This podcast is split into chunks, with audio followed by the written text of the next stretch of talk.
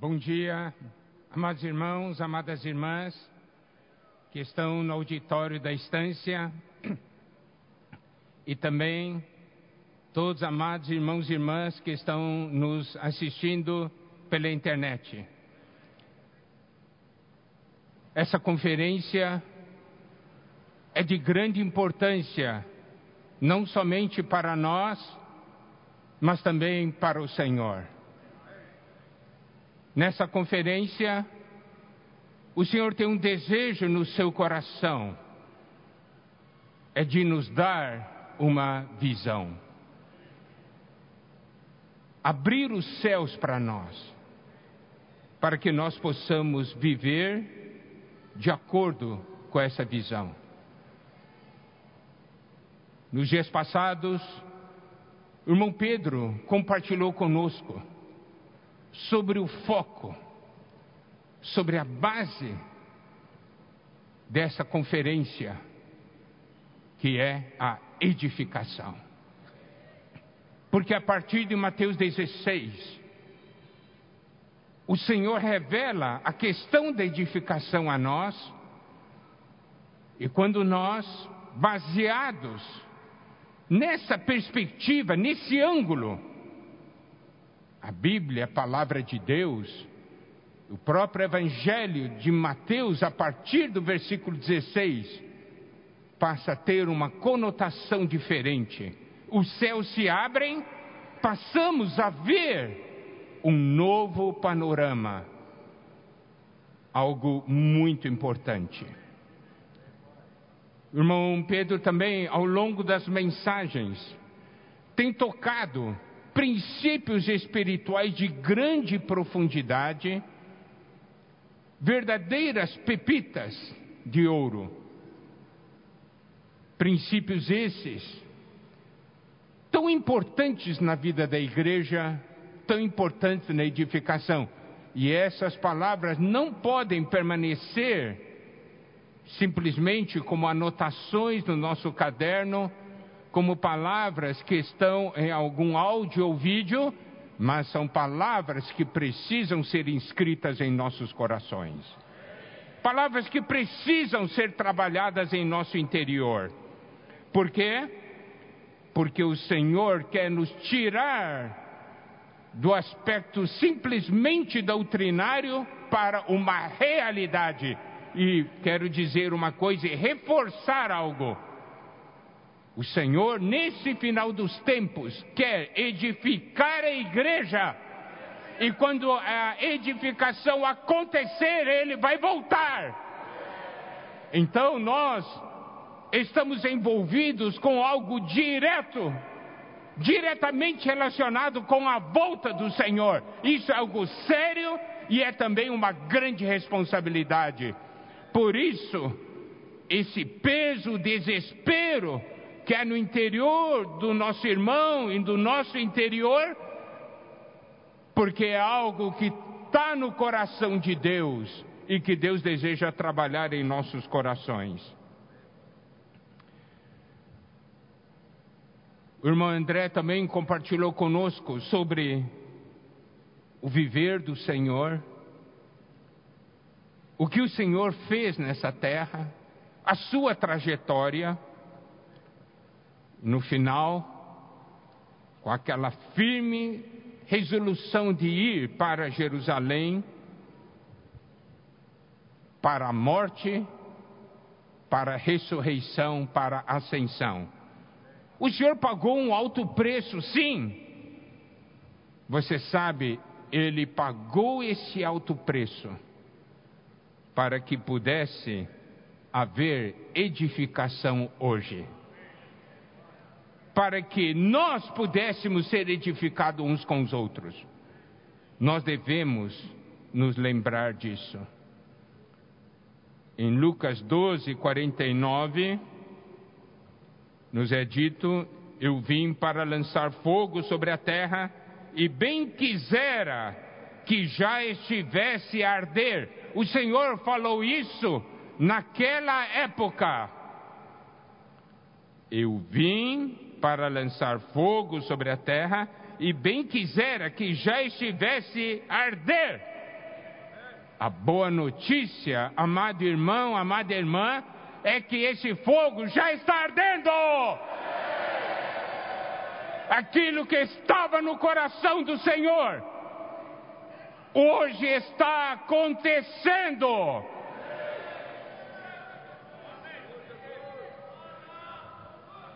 Mas irmãos, no semestre passado nós vimos muito sobre evangelização. Agora nós estamos enfatizando edificação, mas eu quero reforçar um ponto. As revelações e as palavras do Senhor não se excluem, se somam. Isso quer dizer que o encargo hoje é evangelização mais edificação. Aleluia! O Senhor está entregando mais e mais responsabilidade para nós, que somos a sua igreja, que somos seu corpo. Nós sabemos que nós estamos vivendo o final dos tempos, não é verdade? Se eu perguntar para você, você vai dizer sim, estamos vivendo. E eu vou dizer, perguntar, como você sabe? Você dirá, nós vemos sinais se cumprindo, muitos que já se cumpriram e que hoje estão se cumprindo, não somente no mundo, mas também na, no, no meio do povo de Deus. Agora,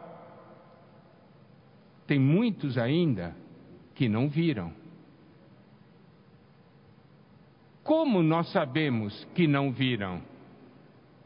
Porque não tem um viver condizente com a visão. Como nós podemos saber se alguém viu ou não viu? Basta olhar o seu viver.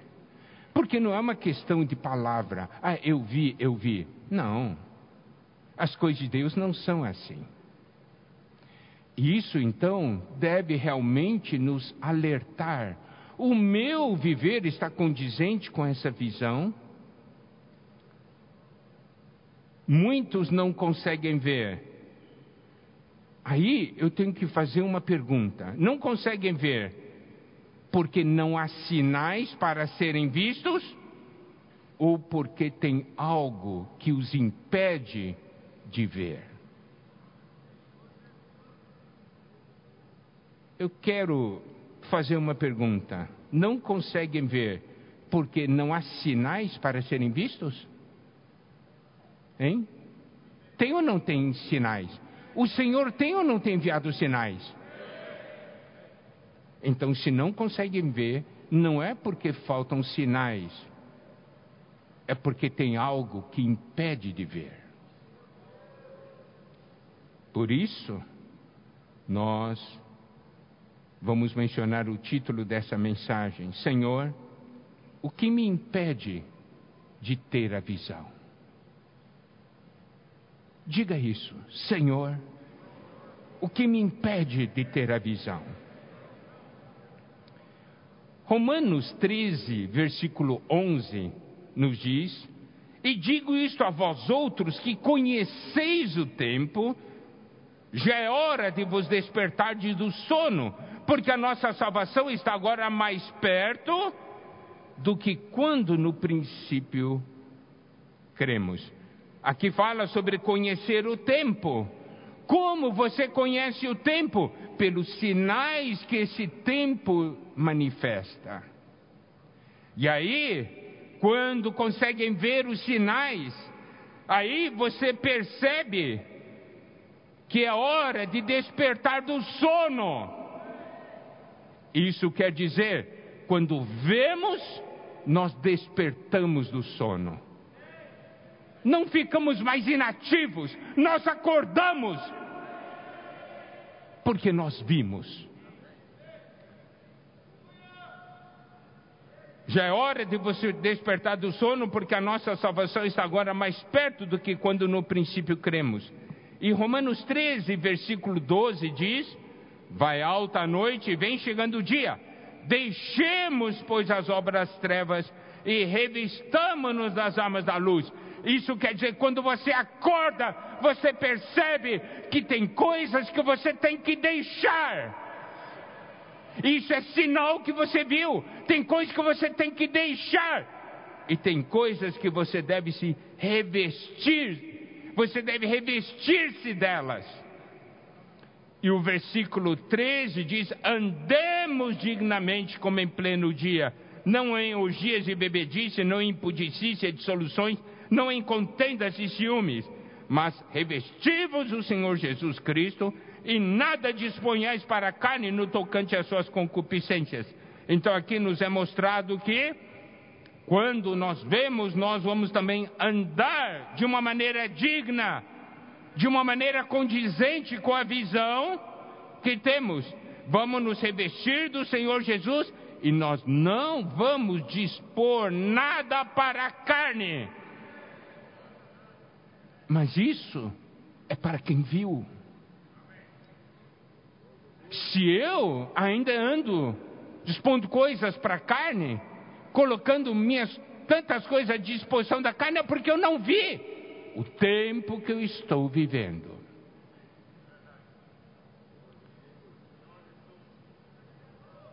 Em Atos 26, 19, Paulo diz: Pelo que, ó Rei Agripa, não fui desobediente à visão celestial.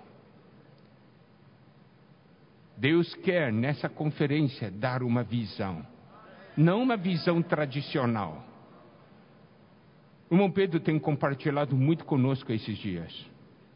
E o que ele tem transmitido a nós não é algo tradicional. É algo novo, com realidade. Porque chegou a hora. Os irmãos compreendem. Por isso essa visão tem que ser viva. Tem que tocar em nosso ser, mudar o nosso ser. E o que é importante, não sermos desobedientes à visão celestial. Irmão Pedro também tem compartilhado conosco sobre a remoção das coisas que são abaladas, né? Que estão em Hebreus. Isso inclui remover as coisas que nos impedem de ter a visão celestial. Mateus 16 é um capítulo que nos fala de coisas referentes a essa visão. Estou vendo, estou tendo ou não a visão. Eu quero repetir. Se eu fizer pergunta para você, irmão, você viu? Você sabe de uma coisa? Você não deve responder a mim com palavras da sua boca. Quando fizer pergunta, irmão, você viu? Você tem que responder para mim com o seu viver.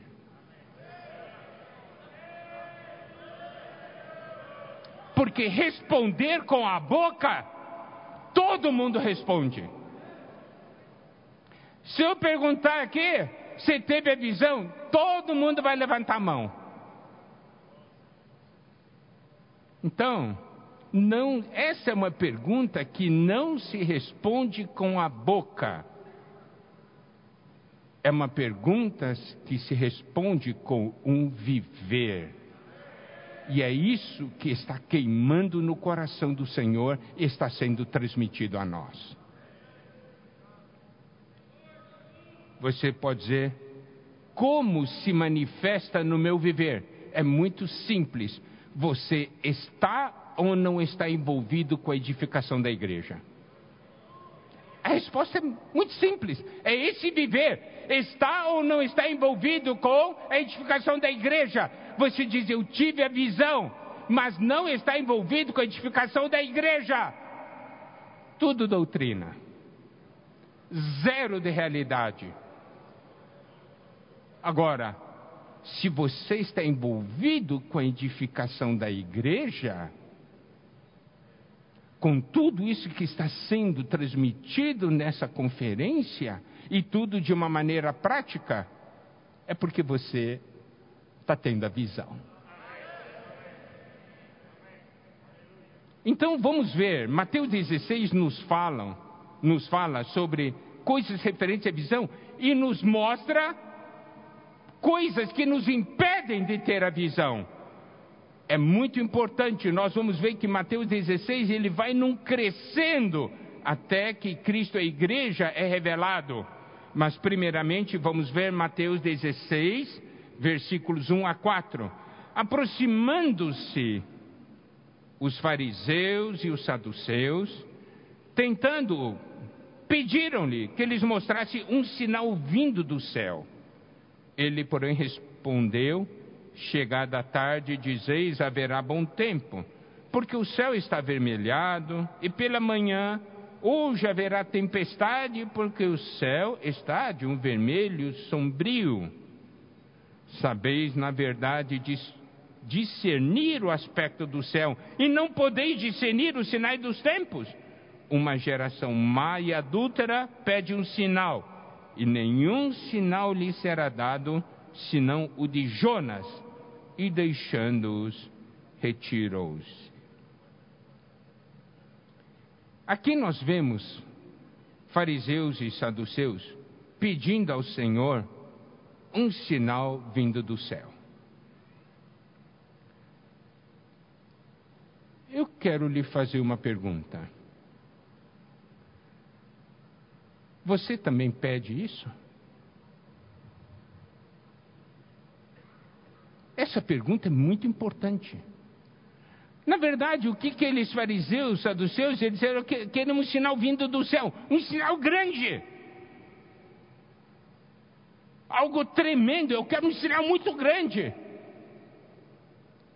Mas o Senhor não quis dar um sinal para eles. Olha só, Marcos capítulo 8, versículos 11 a 13. E saindo os fariseus, puseram-se a discutir com ele e tentando, pediram-lhe um sinal do céu. Jesus, porém, arrancou do íntimo do seu espírito um gemido e disse: Por que pede esta geração um sinal? Em verdade vos digo que a esta geração não se lhe dará sinal algum e deixando-os, tornou a embarcar e foi para o outro lado. O Senhor já tinha feito muitos sinais. Muitos sinais. Agora, e apesar do Senhor já ter feito muitos sinais, eles não creram. Eu pergunto, eles não creram por insuficiência de sinais ou não creram porque tinha algo maligno no seu interior. E o Senhor disse: é uma geração má e adúltera.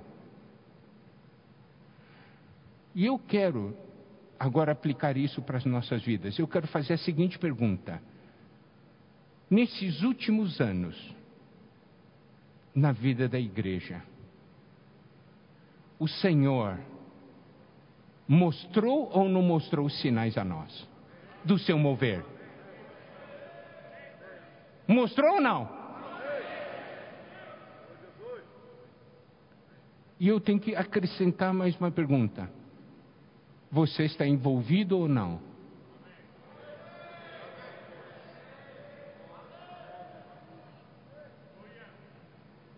se mostrou, o Senhor já fez tantos sinais, lembre-se de uma coisa: os sinais que Deus manda sempre são suficientes. Lembre-se disso. Você, eu quero mais. Isso é devido à sua incredulidade, não é porque Deus não tem enviado sinais.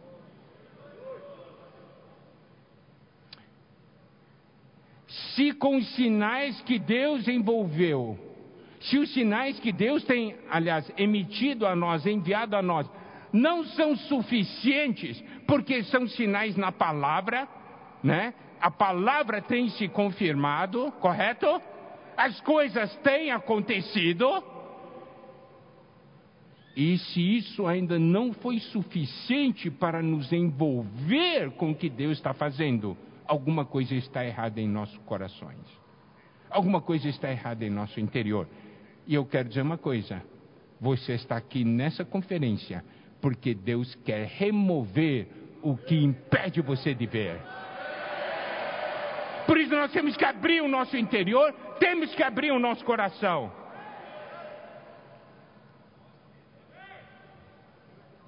Sinais, o Senhor tem enviado sinais a respeito da sua volta. O Senhor tem enviado sinais a respeito do seu mover aqui na terra. E aqui, olha só, esses fariseus pediram um sinal. O problema deles estava no coração.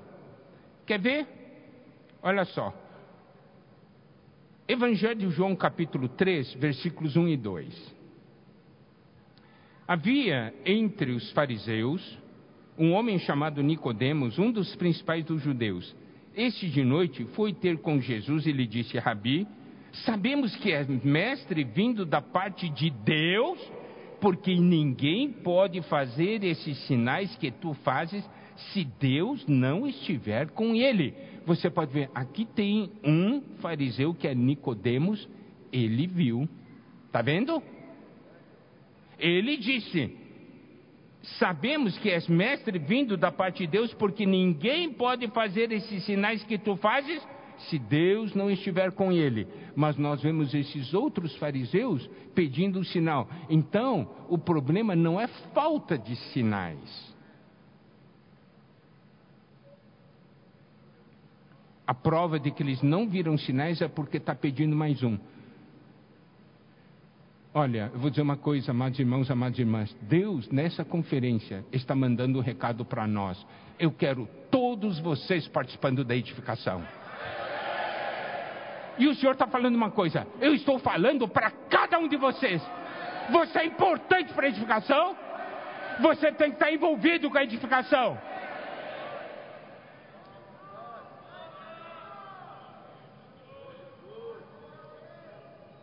Olha só, as coisas que estão acontecendo são o cumprimento da palavra de Deus. O próprio viver do Senhor Jesus era próprio cumprimento da palavra de Deus. Olha só, Mateus 1, 22. Mateus 1, 22. Ora, tudo isso aconteceu para que se cumprisse o que fora dito pelo Senhor por intermédio do profeta. Mateus 26, 56. Mateus 26, 56. Tudo isso, porém, aconteceu para que se cumprissem as escrituras dos profetas. Então os discípulos todos deixando fugiram. Olha só, o viver do Senhor, ele estava cumprindo o que a palavra de Deus, as escrituras falavam a respeito dele. Então você pode ver, o que a palavra diz se cumpre. Está vendo?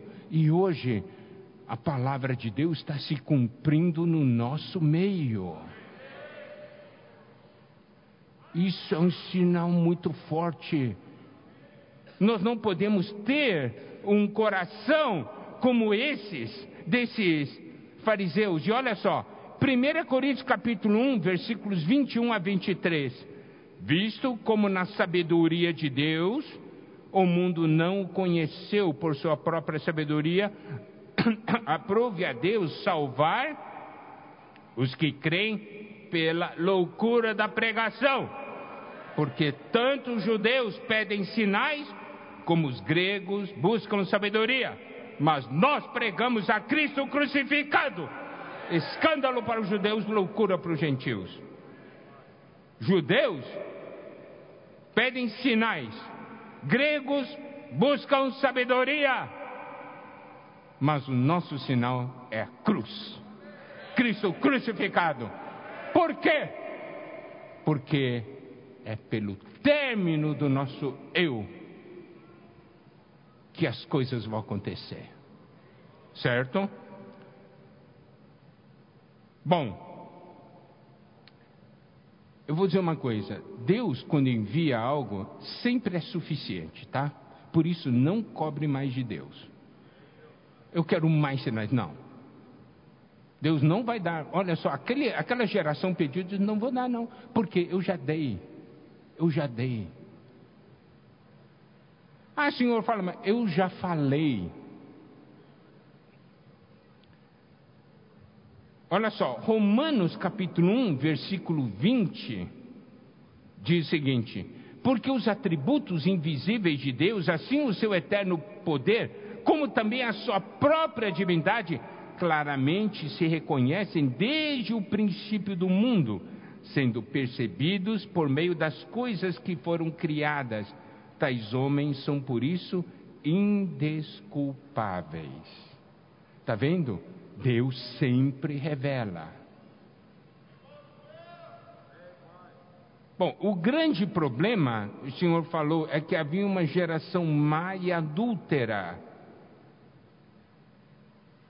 Má, porque dá chance para o inimigo, e adúltera, porque ama outras coisas fora de Deus. Você sabe, se a nossa condição interior é essa, nós vamos ainda continuar pedindo sinais e o Senhor não vai dar. Por quê? Porque os sinais dados já são o suficiente. O que é que o inimigo de Deus faz? 2 Coríntios, capítulo 4, versículos 3 até 6. 2 Coríntios, capítulo 4, versículos 3 a 6. Mas se o nosso evangelho ainda está encoberto, é para os que se perdem que está encoberto, nos quais o Deus deste século cegou o entendimento dos incrédulos, para que lhes não resplandeça a luz do evangelho da glória de Cristo, o qual é a imagem de Deus. Eu vou parar por aqui por causa da questão do tempo, certo? Então, o Deus desse século quer cegar nosso entendimento nos impedir de ver, para que não resplandeça a luz do Evangelho da glória de Cristo.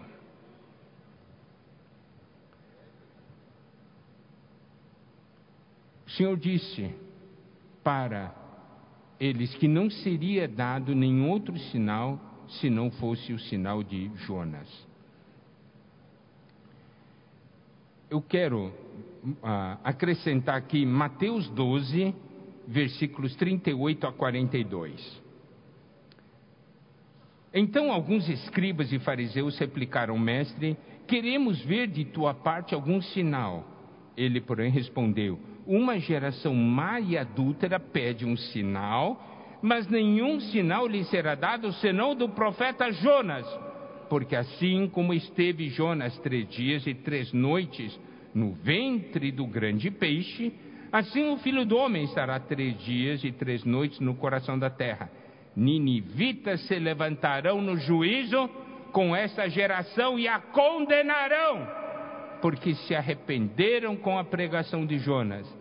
E eis aqui está quem é maior do que Jonas. A rainha do sul se levantará no juízo com essa geração e a condenará, porque veio dos confins da terra para ouvir a sabedoria de Salomão. Eis aqui está quem é maior do que Salomão. Olha só, o Senhor aqui está falando. Quando Jonas pregou, os ninivitas se arrependeram. Isso se arrependeram pela palavra, não é isso? Quando ah, Salomão falou, a rainha do sul ouviu a sabedoria de Salomão e aceitou. Agora, o que Deus tem falado hoje, os sinais que Ele tem enviado, tem mudado a sua vida ou não? Se não tem mudado a sua vida, esses um dia se levantarão e condenarão. Olha só, Mateus 11, 21 a 23. Ai de ti, Corazim, ai de ti, Betsaida, porque se em Tiro e em Sidom se tivesse operado os milagres que em vós se fizeram, há muito que elas se teriam arrependido com pano de saco e cinza. Contudo vos digo, no dia do juízo haverá menos rigor para Tiro e Sidom do que para vós outras.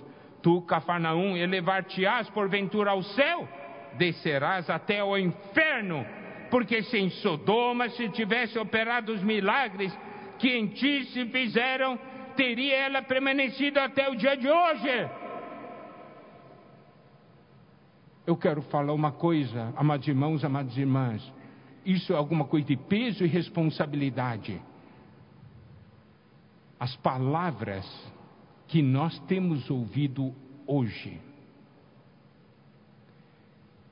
se tivessem sido proferidas em outras épocas, em outros lugares, teriam gerado uma reação maior ou não?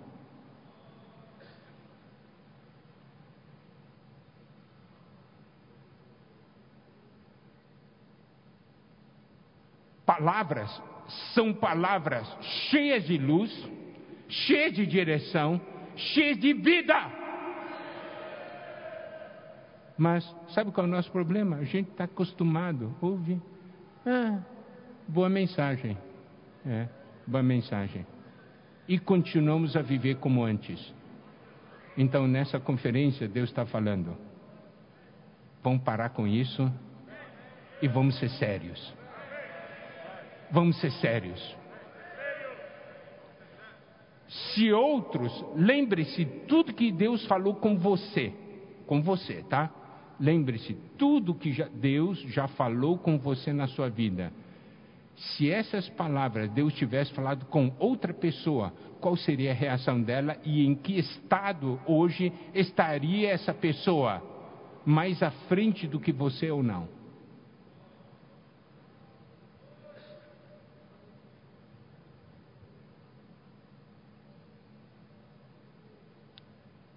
Vou dizer uma coisa.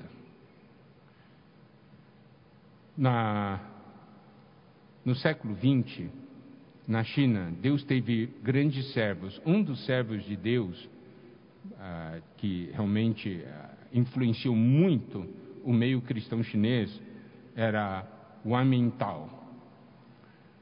Ele foi preso, ficou muitos anos na prisão, sofreu muito na prisão, daí ele foi solto. Depois que ele foi solto, ah, revistas americanas, revistas cristãs americanas, né, estações de TV americanas enviaram repórteres, jornalistas para entrevistar esse irmão lá na China. Mas esse irmão não quis dar entrevista. Porque, olha, esses repórteres falaram assim: por que ele não quer dar entrevista? Vai ser tão importante ouvir os relatos das experiências dele nas prisões para ver se o povo americano desperta ele não quis dar. Daí ele mandou o irmão, que era o porta-voz dele, responder. Daí o jornalista, por que ele não quer dar entrevista? E ele diz: se os sofrimentos de Cristo e tudo que Jesus passou não é suficiente para você amá-lo, não serão os meus sofrimentos que farão você amá-lo. O irmão André passou para nós um relato sobre o viver do Senhor Jesus, sobre os últimos momentos, né, ontem à noite. Esse sofrimento foi para quê? Simplesmente para salvá-lo? Esses sofrimentos foram para salvá-lo e introduzi-lo na edificação.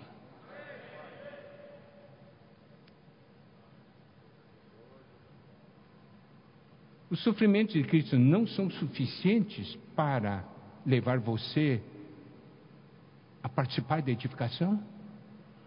Tudo que Cristo passou não é suficiente? Está esperando o quê?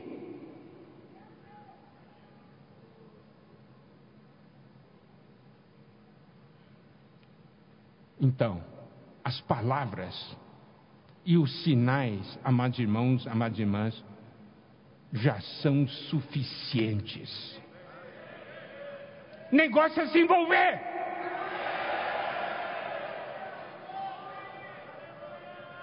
Ok, nós vamos para um outro ponto que é que está em Mateus 16, versículos 5 e 6, nos é dito: Ora, tendo os discípulos passado para outro lado, esqueceram de levar pão. Jesus lhe disse: Vede, acautelai-vos do fermento dos fariseus e dos saduceus. E aí nós sabemos, né, ah, pelo registro da palavra de Deus, que os discípulos, né? Ah, isso aqui é porque nós não levamos pão. Tudo você pode ver, o Senhor falou algo celestial, espiritual, e eles receberam de uma maneira terrena. O Senhor mandou, falou para eles terem cuidado com o fermento. E aí, por quê? Porque o fermento é algo que nos impede de ter a visão. Nós temos que ver que os relatos de Mateus 16, antes da revelação, são o Senhor preparando os discípulos para receber a revelação. Ele estava removendo os obstáculos, as coisas que impediam. E aqui nos é dito o fermento dos fariseus e dos saduceus. Fermento é alguma coisa escondida. Ela opera ocultamente ela faz a massa mudar, não é isso? E opera todas aquelas mudanças, transformações na massa. E o Senhor falou que fermento, três tipos. Falou do fermento de, quer ver, Marcos 8,15. Marcos 8,15 diz: Preveniu Jesus, dizendo: Vede, guardai-vos do fermento dos fariseus e do fermento de Herodes. Mateus 16, 6. Mateus 16, 6 diz, e Jesus lhe disse, vede a cautelável do fermento dos fariseus e, e saduceus. Então vemos três tipos de fermento. O fermento de Herodes, que é ligado à questão do mundanismo, da política. Você tenta conviver com as coisas de Deus e as coisas do mundo, as coisas da política, é mistura, isso é fermento. Você pode ver isso em Marcos capítulo 6, versículo 20. Marcos 6, 20. Porque Herodes temia João, sabendo que era homem justo e santo, e o tinha em segurança. E quando ouvia, ficava perplexo, escutando-o de boa mente.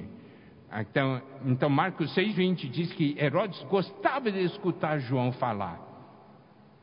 Mas em Marcos 6, 21 e 22, nos é dito: Chegando um dia favorável em que Herodes, no seu aniversário natalício, dera um banquete aos seus dignitários, aos oficiais militares, aos principais da Galileia, entrou a filha de Herodias e dançando agradou Herodes e aos seus convivas.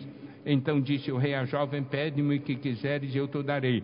Você pode ver, esse mesmo Herodes que ouve João, fica assistindo a filha de Herodias dançar. Isso quer dizer o quê? Eu, de manhã, eu escuto a palavra, de tarde, eu vou assistir as coisas do mundo, eu vou assistir as coisas sujas que existem, e estou numa boa. Isso quer dizer que o fermento entrou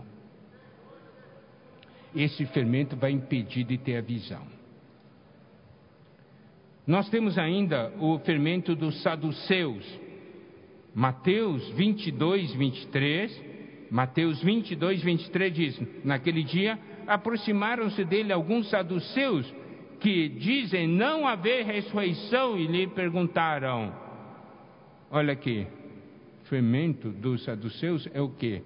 É querer conciliar as coisas de Deus com as coisas da mente humana, certo? É, o, coisas modernas, pensamentos modernos, é a chamada teologia moderna, né? Ah, não acredito em ressurreição, somente olha o aspecto moral e ético e tal. Isso é fermento. Não crê no poder de Deus, não crê na ressurreição. Ó, oh, se não tem ressurreição, que seria de nós, não é verdade? Então, bom, vamos lá e fermento dos fariseus. Em Lucas 12, 1, Lucas 12, 1 diz: posto que miríade de pessoas se aglomeraram a ponto de uns aos outros se atropelarem, passou Jesus a dizer, antes de tudo, aos seus discípulos: Acautelai-vos do fermento dos fariseus, que é a hipocrisia. Hipocrisia, a palavra hipocrisia está ligado à questão de a atuação de um ator, né? Então ele vive um personagem, mas na realidade ele é uma outra pessoa. Isso é hipocrisia. Em Mateus 23, 3, Mateus 23, versículo 3, diz: Fazei e guardai, pois tudo quanto ele vos disserem, porém não os imiteis nas suas obras, porque dizem e não fazem. Essa é a característica dos fariseus: dizem e não fazem.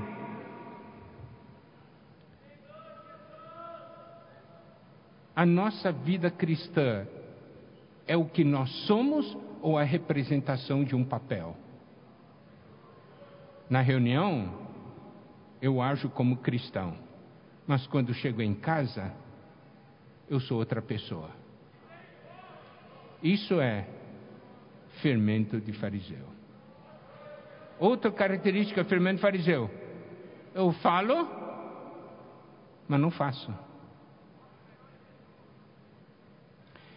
O Senhor está falando para os discípulos: tira o fermento. Tira o fermento.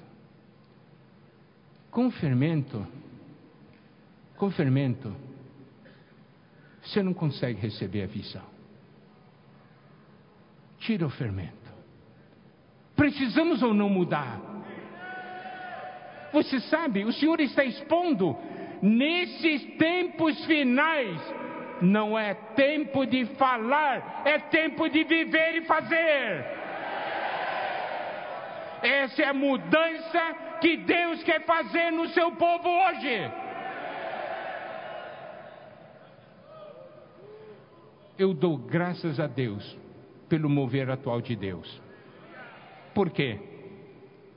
Evangelizar deixou de ser um evento para nós, agora é nosso viver, não é?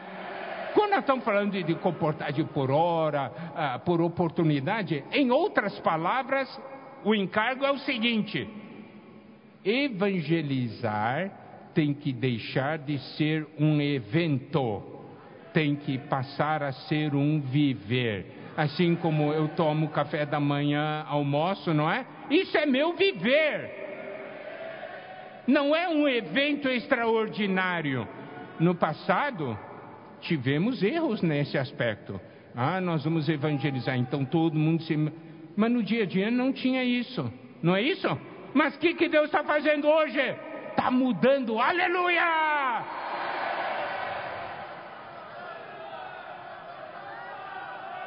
Agora, apacentar cuidar, edificar, vai ser viver. Essa é a mudança que Deus quer fazer.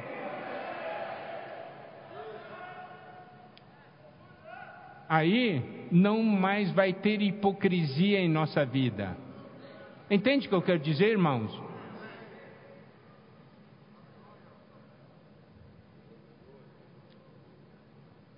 Bom, Mateus 16, versículo 7, diz assim: Eles, porém, discorriam entre si, porque o Senhor falou para cautelar do fermento dos fariseus saduceus, né?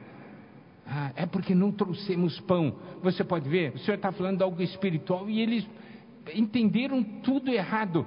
Amados irmãos, amadas irmãs, a nossa preocupação é: você está entendendo o que Deus está falando nessa conferência? Nosso medo é que entendam tudo errado. Estão compreendendo o que Deus quer falar nessa conferência?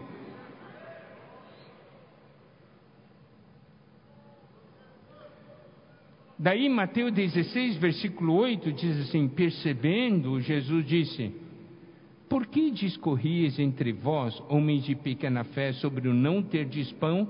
Não compreendeis ainda, nem vos lembrai dos cinco pães para cinco mil homens, e de quantos cestos tomastes? Nem dos sete pães para os quatro mil, e de quantos cestos tomastes? Como não compreendeis que não vos falei a respeito de pães, e sim acautelai-vos do fermento dos fariseus e dos saduceus? Então o Senhor Jesus mostrou para os discípulos onde estava o problema deles. Por que o Senhor, ao ter falado algo espiritual, eles compreenderam como algo da terra, interpretaram de uma maneira material, física. Daí o Senhor disse para ele, mostrou para eles três problemas. Primeiro problema diz: Por que discorris entre vós, homens de pequena fé? Aqui mostra quando a falta de fé, quando a falta de fé, nós temos problema com a visão e a percepção. Segundo problema, ele diz assim: não compreendeis ainda. É a questão da nossa compreensão. Por isso a importância de pôr a mente no espírito. E terceiro, nem vos lembrais dos cinco pães tal. É a questão de nosso esquecimento. Baseado nisso, eu quero então reforçar um ponto que o irmão Pedro também já tinha citado, a importância de ruminar a palavra profética.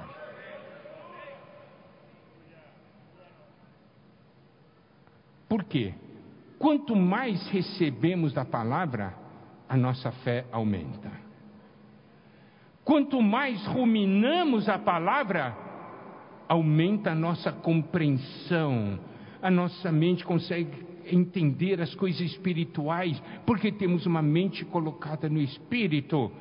E quanto mais ruminamos a palavra, a palavra fica gravada em nosso interior e nós não temos problema de esquecer. Entendeu? Então, quando se recomenda que rumine a palavra, não é porque é, é um capricho nosso, porque é uma necessidade nossa. Você quer aumentar sua fé? Quer? Então, quanto mais palavra, mais fé, certo? Porque a fé vem pelo ouvir. Quanto mais você rumina, mais compreende. Você começa a perceber as coisas espirituais. E quanto mais você rumina, essas palavras são gravadas no seu interior e você não se esquece delas. Agora, Vamos ver o que Marcos registra. Marcos 8, versículos 14 a 21. Ora, aconteceu que eles se esqueceram de levar pão, ah, levar pães e no barco não tinham consigo senão um só. Tá? Tinham um só pão com eles.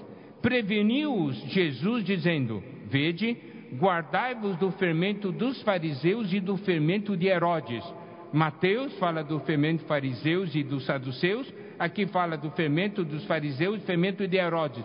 É o mesmo fato, né? Narrado sob dois ângulos diferentes. E eles discorriam entre si, é que não temos pão.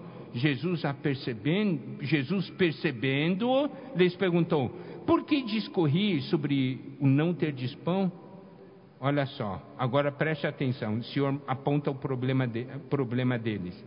Ainda não considerastes. Esta questão de considerar está ligado àquilo que o irmão Pedro falou sobre cogitar. Tem que cogitar, tem que ficar pensando nas coisas de Deus e não nas dos homens. Se você pensa nas coisas do homem, o Senhor fala de fermento, você diz é pão. Você entende? Então, o que é que nós cogitamos? cogitamos o que é que nós ah, consideramos? Depois, assim, nem compreendestes. Nós entendemos o que o Senhor está falando. Olha só, continua. tendes o coração endurecido, o coração duro é um outro problema. O Senhor fala, fala ali, nós estamos ali, imóveis, não sentindo nada. Por quê? Porque o coração é duro. Daí o Senhor acrescenta: tendo olhos, não vedes. Vocês têm olhos, se não estão vendo. Amados irmãos, amadas irmãs, nós na sala de comunhão, o irmão Pedro até compartilhou com, com vocês, né, numa, acho que foi a primeira, segunda mensagem, na comunhão, nas salas cooperadoras, quando o irmão Pedro estava transmitindo o encargo, ele falou: Meu grande temor é que somente uma minoria de vocês estão vendo. São poucos os que estão vendo. E o nosso sentimento é pergunta nós também fazemos: você está vendo ou não?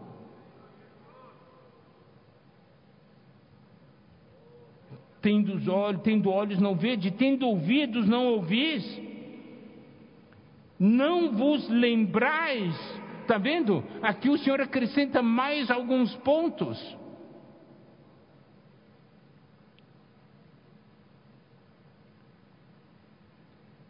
Agora, nós identificamos o problema. Você quer ser curado ou não?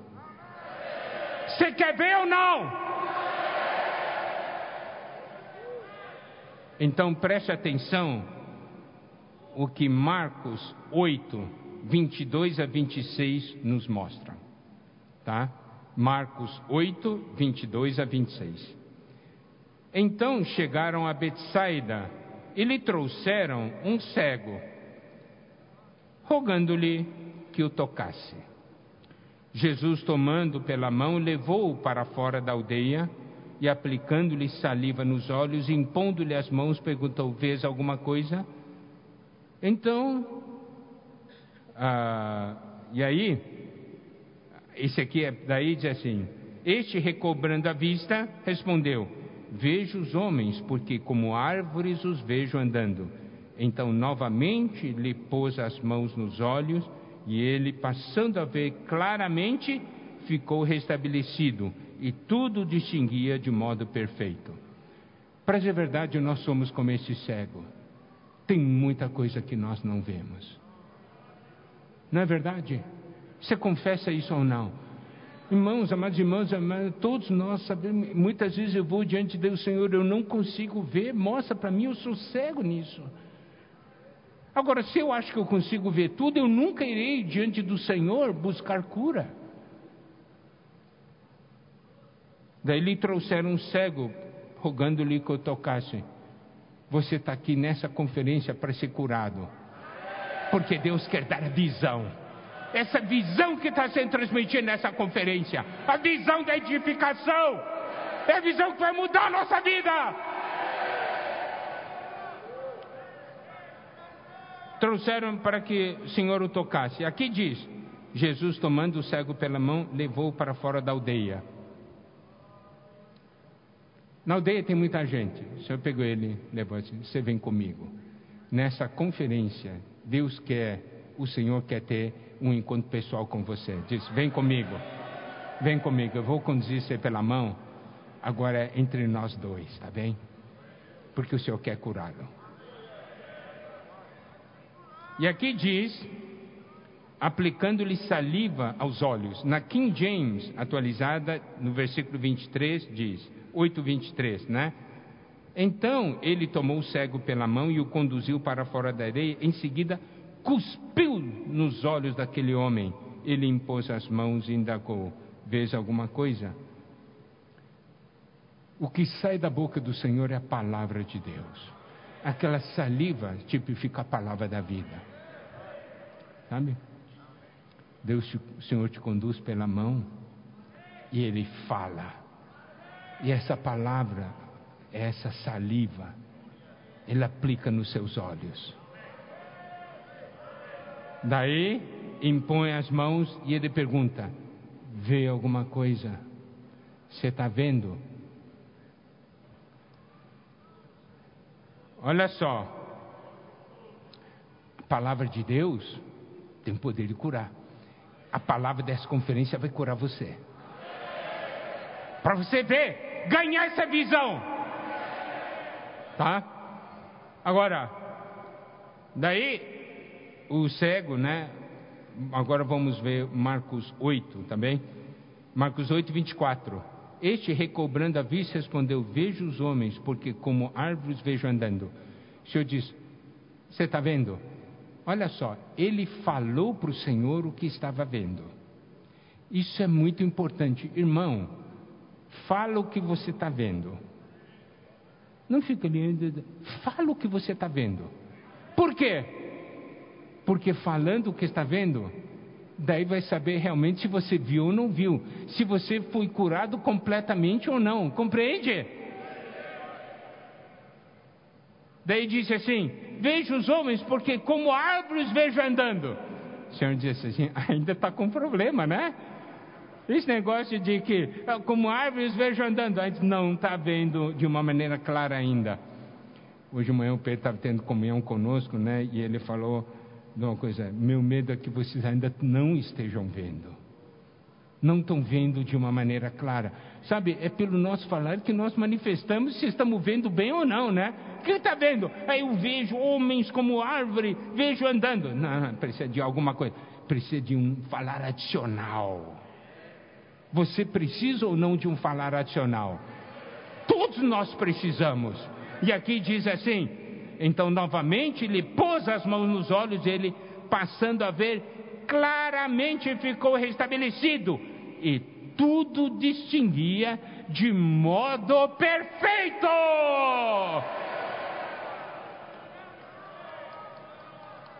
Oh, nossa esperança é que após essa conferência todo mundo sai dizendo: agora eu vejo, agora eu vejo.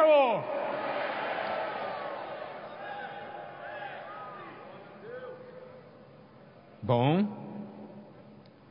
Marcos 8, 26 diz: Mandou Jesus embora para casa, recomendando-lhe: Não entres na aldeia.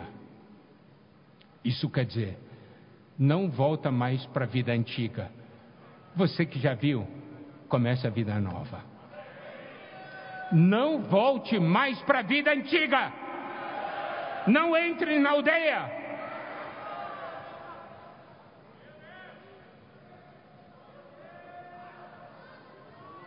E aí, olha só como é maravilhosa a palavra de Deus. Daí Marcos 8, 27. Então Jesus e os seus discípulos partiram para as aldeias de Cesareia de Filipe e no caminho perguntou-lhes: Quem dizem os homens que sou eu? Tá vendo? O Senhor os cura, né? Apesar falando daquele cego, estava falando dos discípulos. Ele curou os discípulos, agora ele leva para Cesareia de Filipe, porque agora vai mostrar algo para eles mas isso é para a mensagem de hoje à noite. Amém? Então, a mensagem da manhã fica aqui. Você quer falar juntamente comigo o título dessa mensagem? Senhor, o que me impede de ter a visão? Outra vez, Senhor, o que me impede de ter a visão. O Senhor falou com você. Vai curá-lo. Amém.